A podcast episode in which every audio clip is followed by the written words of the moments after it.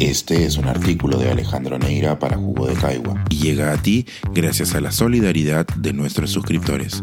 Si aún no te has suscrito, puedes hacerlo en www.jugodecaigua.pe. Ahora puedes suscribirte desde 12 soles al mes. La revolución de los tibios. La necesaria sensatez en tiempos arrebatados. Yo conozco tus obras, que ni eres frío ni caliente Ojalá fueras frío o caliente. Así, puesto que eres tibio y no frío ni caliente, te vomitaré de mi boca. Apocalipsis capítulo 3 versículos 15 16.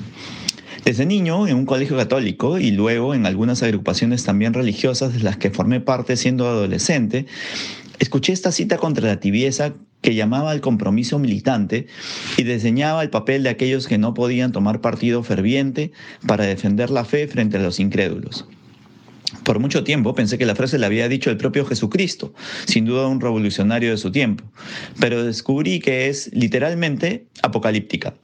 Y es potente, no cabe duda, pues se quedó resonando en mi mente hasta que la he vuelto a escuchar hace poco para caracterizar a quienes desde un lado u otro de la tribuna política defienden el centro. Y peor, no son capaces de atacar, condenar y hasta insultar a los enemigos del momento. Caviares, comunistas o terrucos frente a fachos, viejos lesbianos o DBA. Varios amigos y antiguos colegas con los que compartí trabajo en anteriores gobiernos, todas personas íntegras y capaces que decidieron entrar a la función pública en momentos complejos por compromiso con el país, se muestran sorprendidos por ataques e insultos cada vez más frecuentes de quienes creen que la aparente impunidad de las redes sociales se puede trasladar también a la vida cotidiana.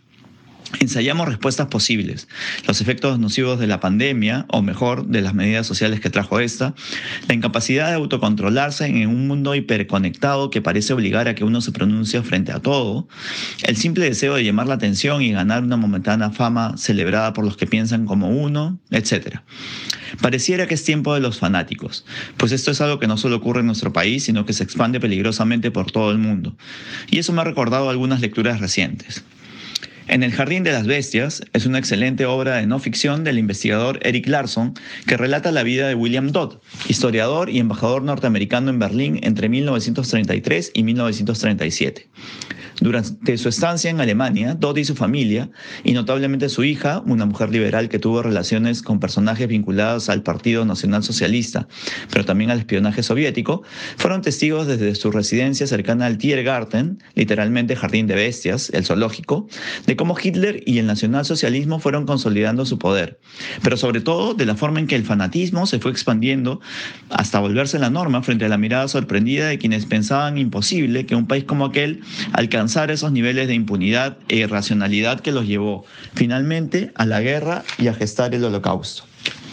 Dodd y su hija, quienes llegaron incluso con simpatías por lo que sucedía en Alemania, como ejemplo de recuperación tras la Gran Guerra, y lo comparaban con lo que hacía Roosevelt frente a la terrible depresión norteamericana, poco a poco no solo se fueron desencantando de Hitler y los suyos, sino que presenciaron cómo quienes parecían representar la calma y el orden frente a los excesos del partido y de sus brazos militantes, se terminaban uno tras otro alineando a los cases del Tercer Reich o desaparecían impunemente.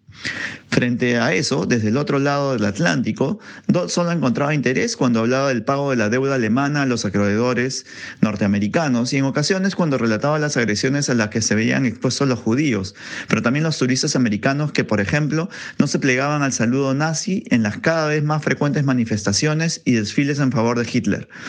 Dodd era considerado un académico poco preparado para lidiar con la diplomacia, un alarmista, básicamente lo que se diría un tibio. Parte de ese descenso al infierno nazi lo he encontrado también en las extraordinarias novelas de espías de Alan First, cuyos personajes diplomáticos y espías centroeuropeos, entre salones de nobles o sets de filmación, en una aparente calma cotidiana, ven cómo se van dando los cambios en Alemania y dejando entrever la manera en que los nazis iban conquistando mentes y eliminando enemigos en un mundo en el que la racionalidad parecía ir poco a poco dando paso al fanatismo. Vivimos en una época muy distinta a los años 30 europeos, es cierto, pero lo que me queda como llamada de atención de estas lecturas es que el sendero nada luminoso hacia lo irracional se iba abriendo sin que las mayorías se fueran dando cuenta y en los ambientes más inesperados. La cotidianidad, siempre tenaz y abrumadora, fue dejando que paso a paso se ejerciera cada vez más violencia y que las voces que llamaban a la calma fueran justamente condenadas por tibias en un mundo feroz de extremismos.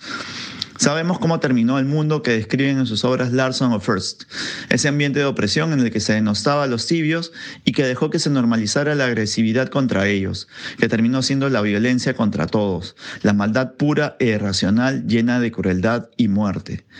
Es necesario llamar la atención sobre todo tipo de violencia. No dejemos que los fanáticos, fríos o calientes, se salgan con la suya. Pensar, escribir, editar, grabar, coordinar, publicar y promover este y todos nuestros artículos en este podcast cuesta y nosotros los entregamos sin cobrar.